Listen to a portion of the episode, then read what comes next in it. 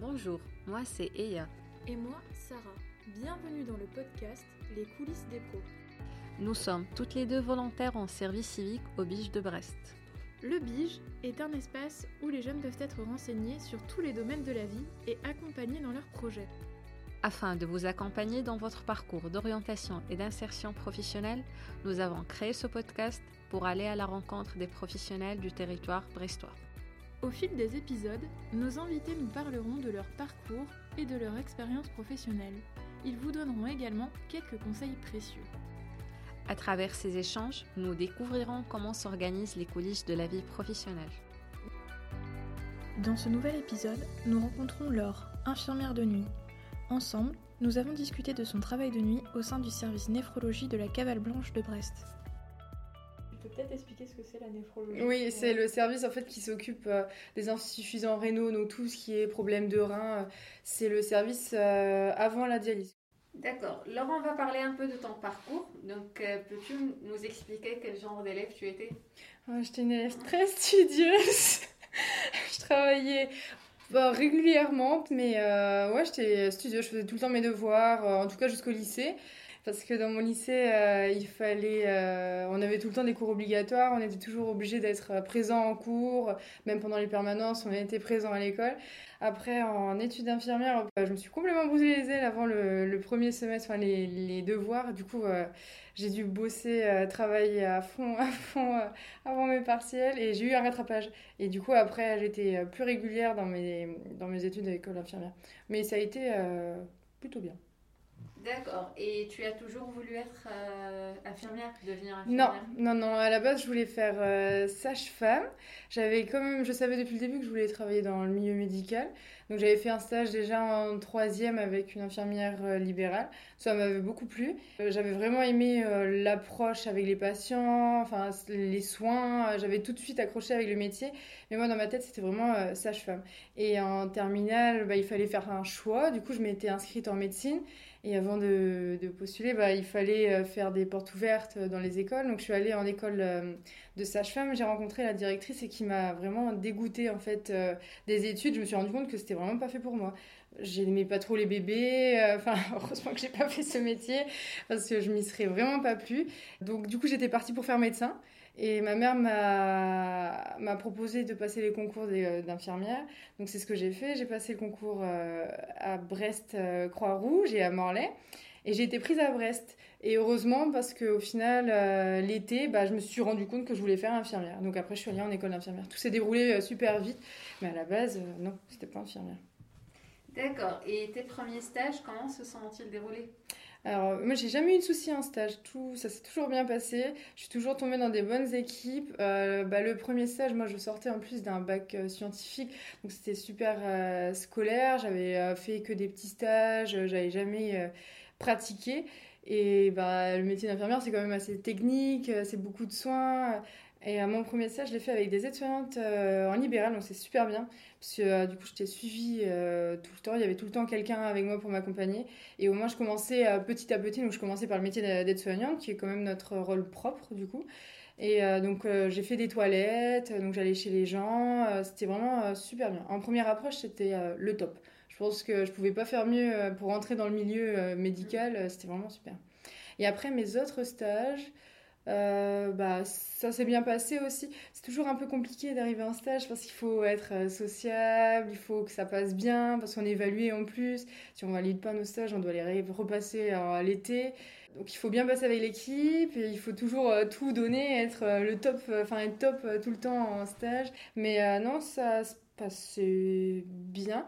Alors en première année, il fallait qu'on prenne des patients en charge, donc forcément la prise en charge n'est pas la même que quand tu es en troisième année. Parce que du coup, il fallait qu'on qu'on fasse des toilettes. euh, Après, il y a toujours des infirmières pour nous accompagner. Mais bon, bah, de toute façon, on est obligé d'apprendre hein, euh, Mhm. comme ça. Même les soins techniques, il faut qu'on les apprenne. euh. Les premières fois que tu fais un soin, c'est c'est particulier parce que c'est sur des personnes, euh, enfin des humains quoi. Donc les premières prises de sang, bah, on se rate des fois sur des personnes, donc on est trop, on est désolé pour la personne, mais il faut bien qu'on apprenne. Voilà.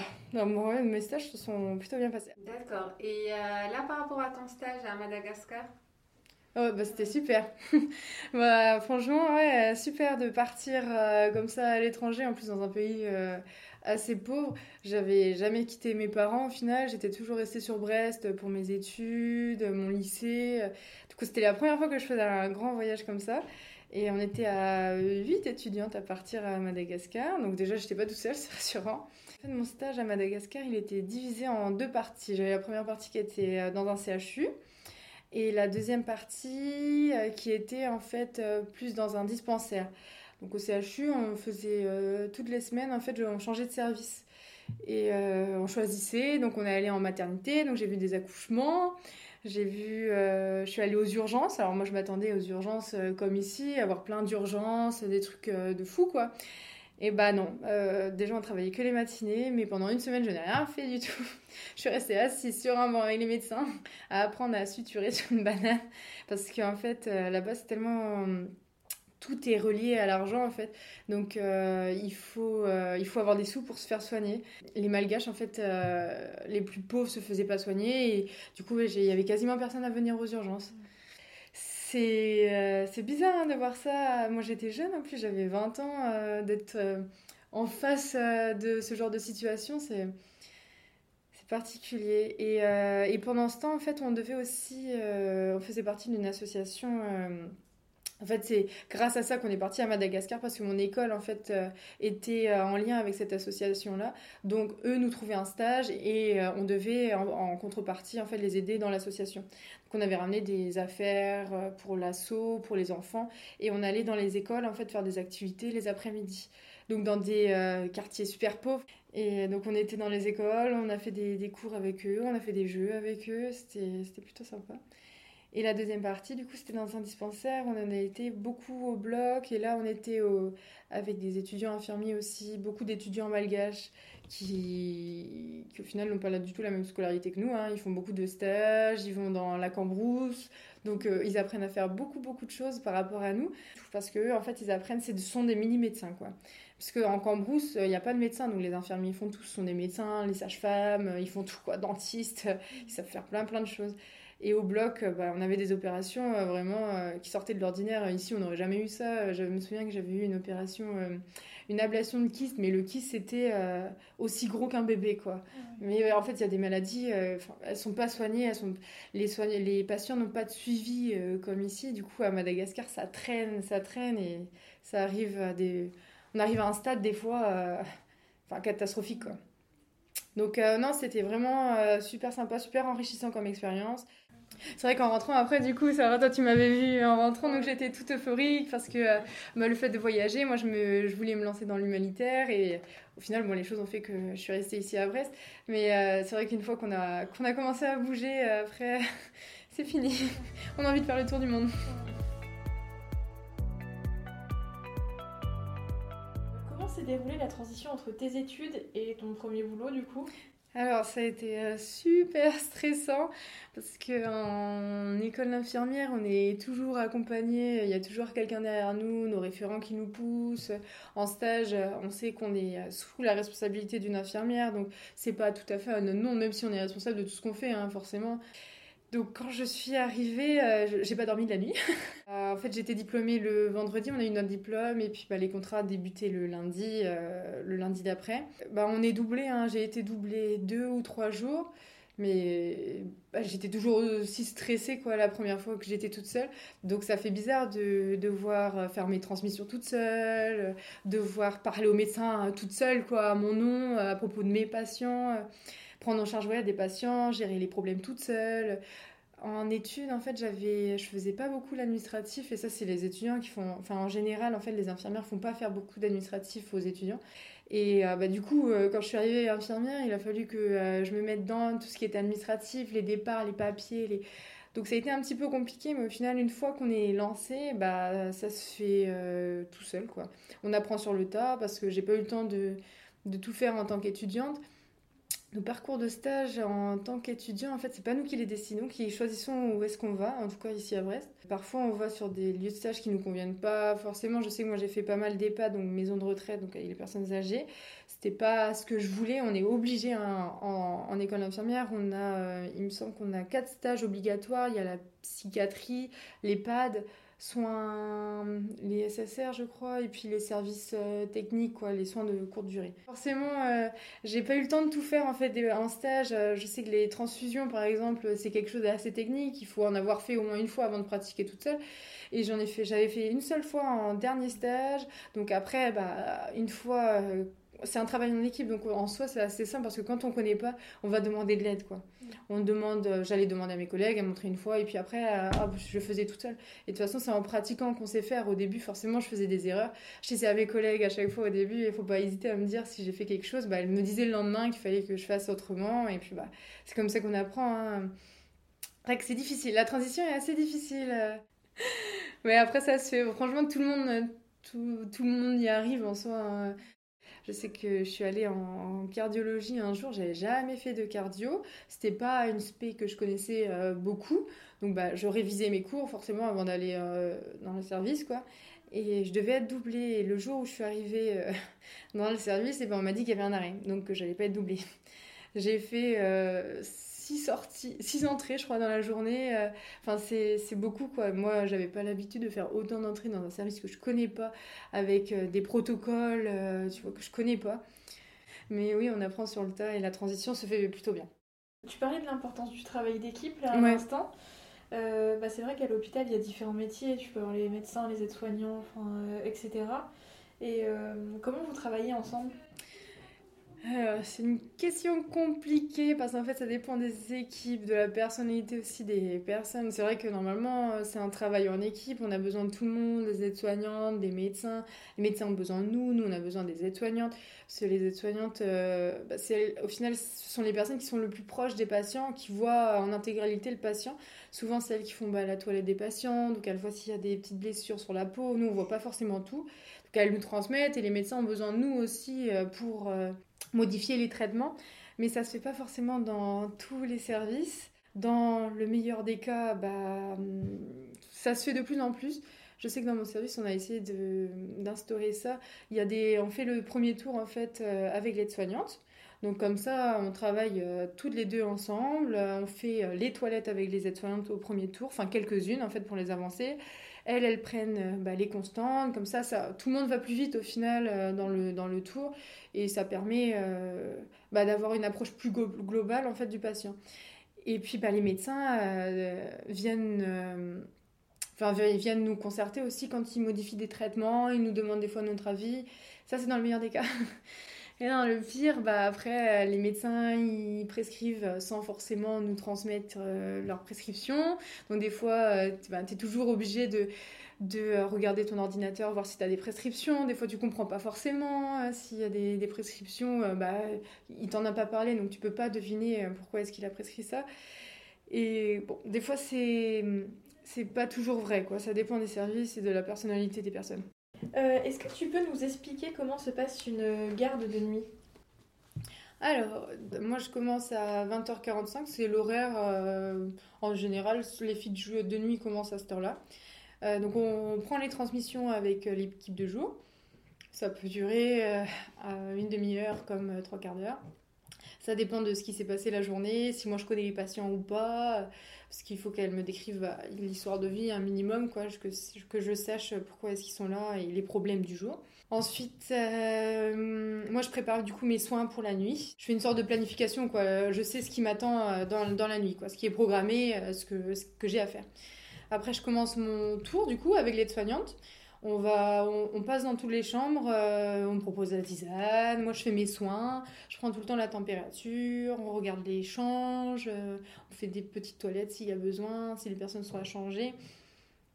Donc là, ça peut durer, euh, en général, je finis à 22h30, 23h mais euh, ça se peut qu'il y ait des urgences, donc ça se peut que je termine mon tour à minuit, euh, une heure. Après, j'ai pas mal de préparation de soins en fait pour la journée. C'est vrai que la nuit, on fait moins de soins que la journée.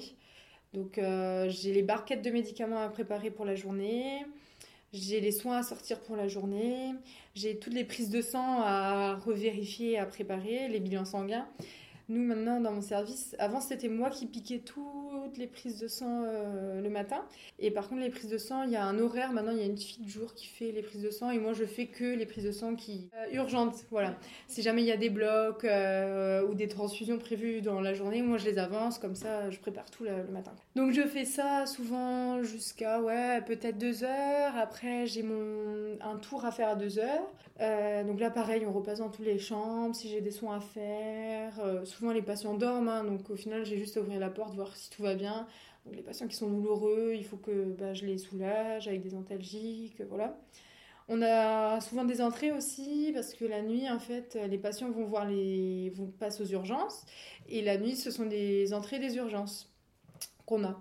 Et ils arrivent du coup dans la nuit. Des fois, ça fait 5 euh, heures, 7 heures qu'ils sont en train d'attendre aux urgences. Donc, ils sont bien contents d'arriver dans le service. moi, je dois faire toute l'entrée, du coup, euh, faire les soins à mettre en place, euh, leur donner à manger des fois s'ils n'ont pas mangé. faire l'entrée administrative. Donc ça se peut que j'en ai une, deux, peut-être zéro dans la nuit. Hein. Et j'ai un tour après, on se pose quand même un petit peu, on mange un petit peu. Et à 5 heures, j'ai mon dernier tour du coup. Donc pareil, je repasse dans toutes les chambres, j'ai mes prises de sang. Euh.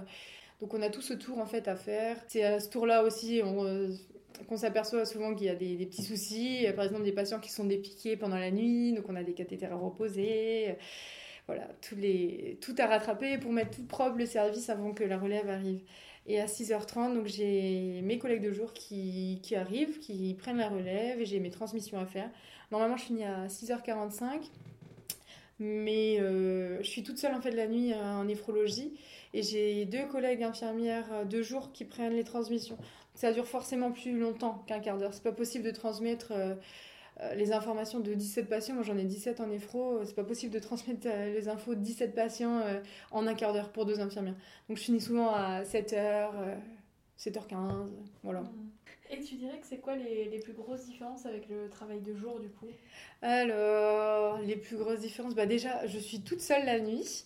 Donc, euh, j'ai un peu plus de responsabilité que la journée, parce que la journée, quand il y a un souci, euh, elles ont le médecin qui est pas loin. Moi, la nuit, il faut que j'appelle en fait le néphrologue de garde ou l'interne de garde.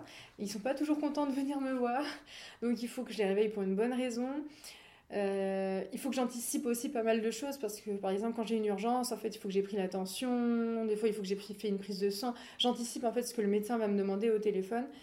Et euh, mais il faut pas que je, que je les réveille pour rien. Quoi. Il faut que je décide si oui ou non c'est important. Il faut que j'essaye de gérer, euh, trouver des solutions moi toute seule avant de les appeler. Quoi. Après, j'ai moins de soins à faire la nuit.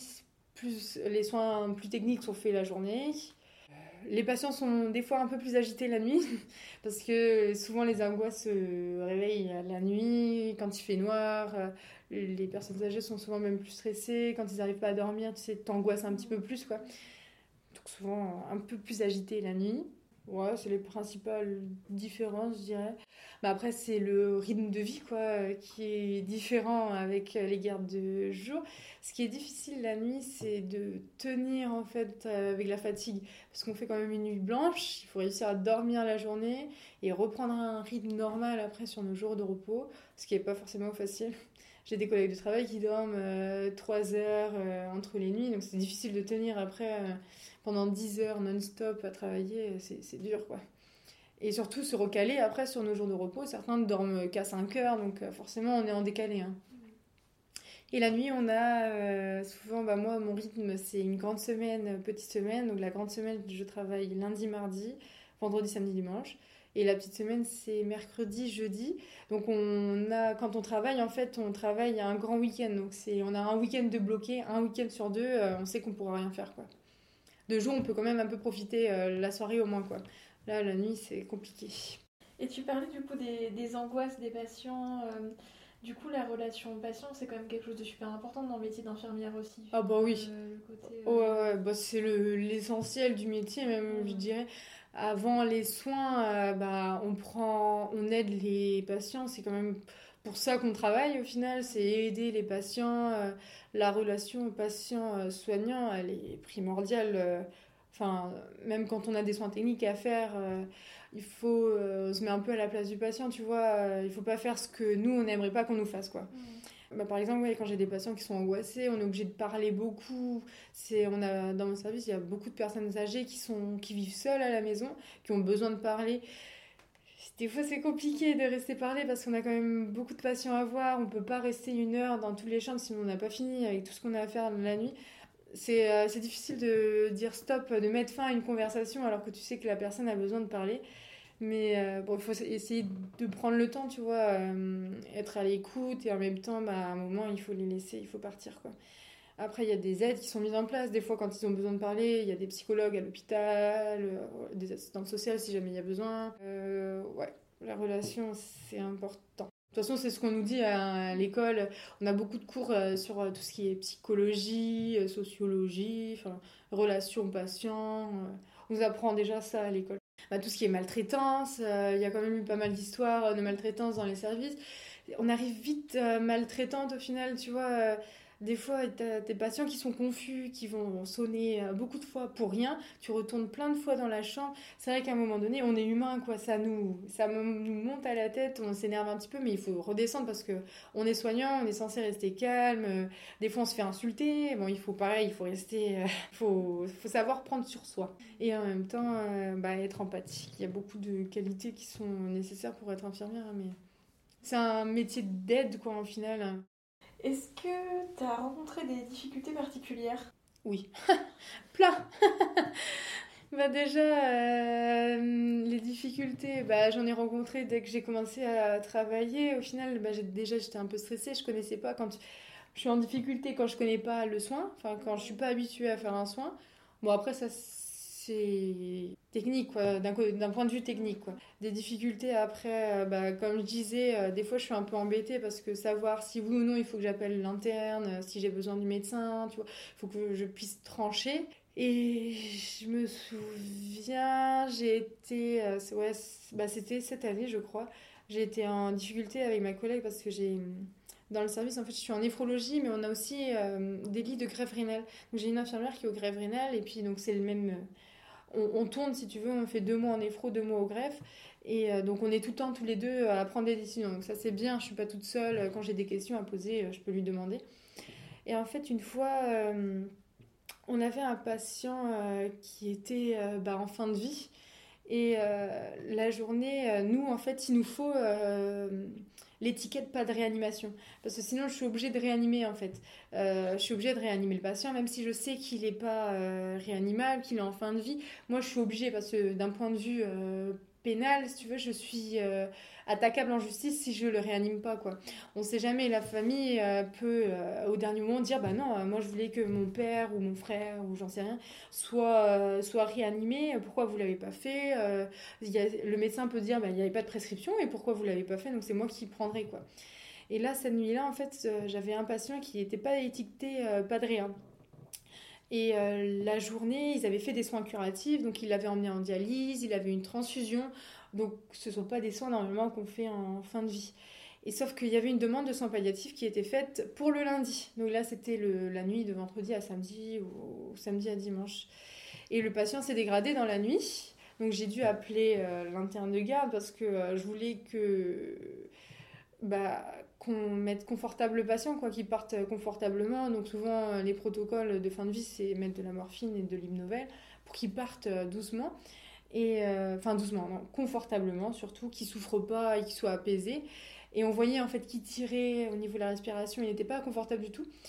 Et euh, donc bah soit en fait il fallait qu'on l'emmène en réa, soit il fallait qu'on le soulage quoi. Et l'interne de garde était bloqué entre bah, soins curatifs et euh, soins palliatifs demandés lundi. Donc ils ont dû appeler euh, le néphrologue de garde qui n'a pas apprécié qu'on le réveille la nuit, forcément, parce que pour lui c'était euh, logique que le patient soit pas réanimable. Bah, du coup, au final, le patient il n'a pas été réanimé, il est parti confortablement. Mais par exemple, ça, là, dans cette situation-là, on est toujours en difficulté, nous, la nuit. S'il y a pas, si c'est pas étiqueté pas de réanimation, nous on est forcément en difficulté parce que quand il y a des dégradations dans la nuit, quand il y a un patient qui se dégrade, bah on se pose la question et les internes de garde en fait c'est pas forcément les internes du service donc ils connaissent pas le patient donc ils sont embêtés, on a les fesses entre deux chaises quoi, on sait pas trop. Là, c'est typiquement une situation où j'étais en difficulté. Donc, qui s'est bien passé au final parce que le patient est décédé euh, apaisé, il a eu une belle fin de vie, on a bien pris en charge avec le médecin de garde et tout. Mais ça aurait pu être plus compliqué. Bah, c'est un métier dans lequel on est confronté à la mort régulièrement. On a pas mal de patients en fin de vie. C'était quelque chose du coup auquel j'étais pas enfin pas prête euh, quand j'étais au lycée je me disais pas que j'allais faire infirmière pour avoir des morts quoi.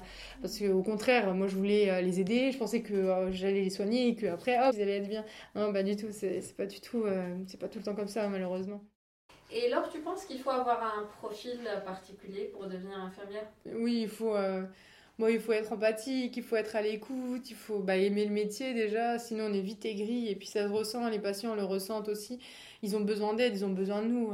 Il faut qu'on soit là euh, pour eux, quoi. Même si des fois c'est un peu pénible parce qu'ils sonnent pour euh, tout et n'importe quoi. Mais il faut. Euh, bah, on est là pour ça, hein, en soi. Il faut qu'on les soigne. Ouais, donc empathique, à l'écoute. En même temps, savoir gérer son stress, pouvoir avoir des responsabilités pouvoir prendre des décisions aussi. Voilà, être sociable aussi avec l'équipe, parce qu'il faut euh, quand même s'entendre avec l'équipe. C'est quand même beaucoup plus sympa quand euh, ça se passe bien dans l'équipe. Oui, il faut avoir euh, un profil particulier. Tout le monde ne peut pas faire ce métier. Il faut, en fait, je pense que c'est un métier à vocation. Il faut être fait pour ça, pour ce métier. Pas faire ce métier par défaut, sinon ça devient vide long. Et tu as des conseils à donner aux jeunes qui veulent s'orienter vers euh, ce métier? Euh, Bah, travaillez, travaillez bien, croyez en vos rêves. Puis bah, le métier, il est quand même à portée de main. Hein. Maintenant, il faut juste s'inscrire sur Parcoursup et puis euh, faire trois ans d'études. En soi, c'est ça va, c'est faisable. Et puis, bah, il n'y a plus qu'à se lancer, quoi. Surtout qu'on cherche du monde, hein. y a... on cherche du, du monde en tant qu'infirmière, il manque des personnes, il manque du personnel, donc allez-y